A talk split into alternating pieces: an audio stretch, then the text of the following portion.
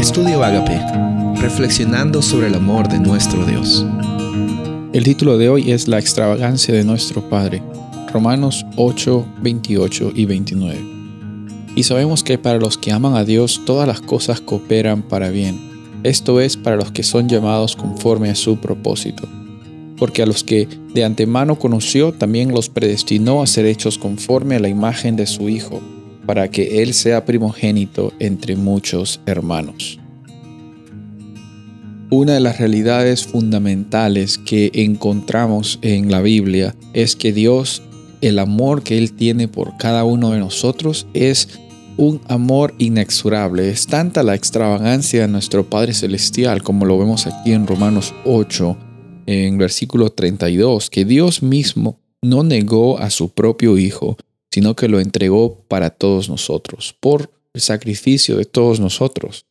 Y la disposición de tu Padre Celestial para ofrecerte a ti la abundancia, la oportunidad de vivir con libertad, sin tener que estar cargando esas eh, tantas cargas y dificultades, es, es algo increíble. Muchas veces pensamos que es muy bueno para ser cierto.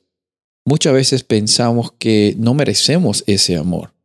Muchas veces pensamos de que es muy grande y que tenemos una deuda tan grande con Dios que tenemos que pagarla de vuelta de alguna forma. El amor de Dios no está buscando un negocio en el cual Él hace algo para que tú tengas que hacer algo a cambio.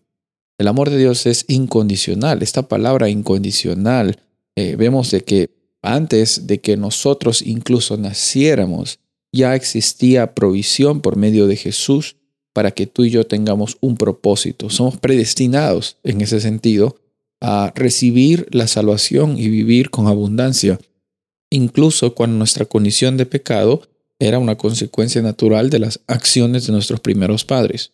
Por eso es que yo puedo decirte con seguridad que tu Padre Celestial ofrece para ti las mayores bendiciones que tú no te podrías imaginar. Y por eso es que puedes descansar en la realidad de que Dios es amoroso, misericordioso y siempre está pensando en ti. Quizás hoy día no puedes verlo de esa manera, quizás por las circunstancias que a veces nublan nuestro, nuestro propósito y nuestra identidad. Pero hoy día es una buena oportunidad para adorar a Dios, no porque estamos respondiendo porque necesitamos pagarle de vuelta, sino porque estamos respondiendo al amor que Él está dando como su iniciativa divina. Hoy día es una hermosa oportunidad para compartir también con otros acerca de la extravagancia de nuestro Padre Celestial. Soy el pastor Rubén Casabona y deseo que tengas un día bendecido.